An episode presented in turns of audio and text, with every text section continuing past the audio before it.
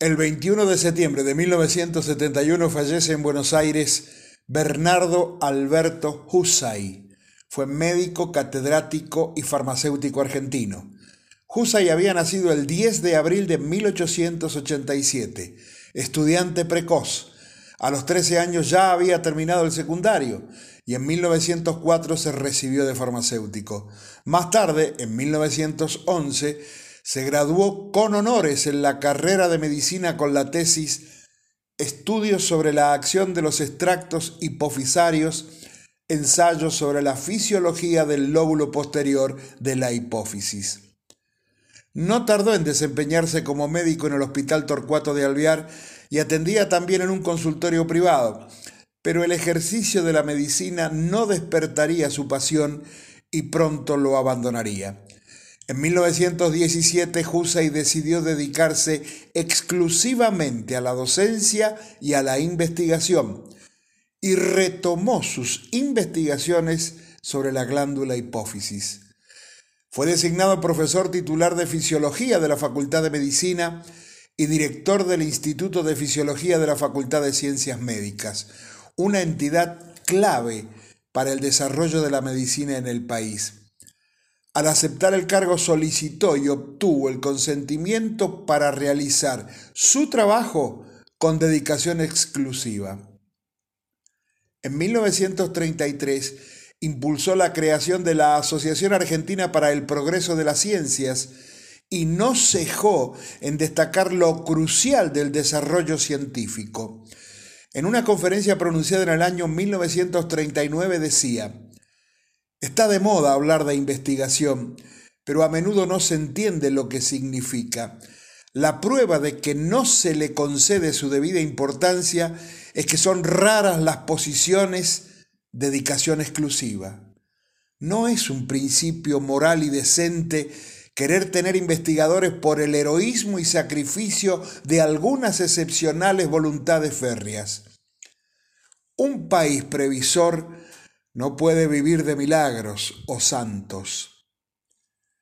Tras el golpe del 4 de junio de 1943, Husay firmó el manifiesto Democracia efectiva y solidaridad americana.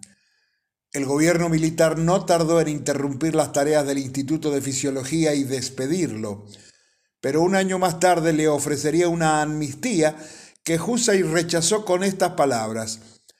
No necesitamos ni queremos amnistías o perdones, ya que entendemos no haber incurrido en faltas ni haber agraviado nada ni a nadie. Más tarde, el gobierno oscilante le ofrecería cobrar sus sueldos atrasados a modo de indemnización. Husay se negó con vehemencia. Me opongo completamente a toda reclamación de sueldos al gobierno.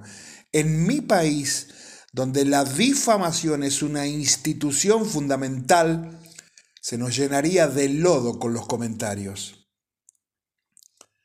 En 1946 fue jubilado por decreto del Poder Ejecutivo. Por entonces ya había creado junto a otros destacados científicos el Instituto de Biología y Medicina Experimental.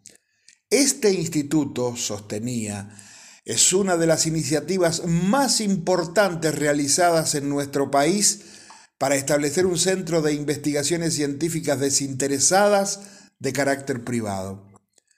En 1947 obtuvo el Premio Nobel de Medicina por sus investigaciones sobre la importancia de la glándula hipófisis en el metabolismo de los hidratos de carbono, descubrimiento que posibilitó nuevos avances en el tratamiento de la diabetes. Hizo muchas otras investigaciones que constituyeron un gran adelanto para la medicina.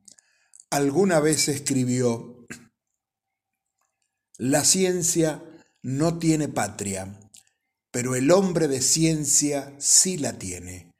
Por mi parte, no acepté posiciones de profesor en los Estados Unidos y no pienso dejar mi país, porque aspiro a luchar para contribuir a que llegue alguna vez a ser una potencia científica de primera clase.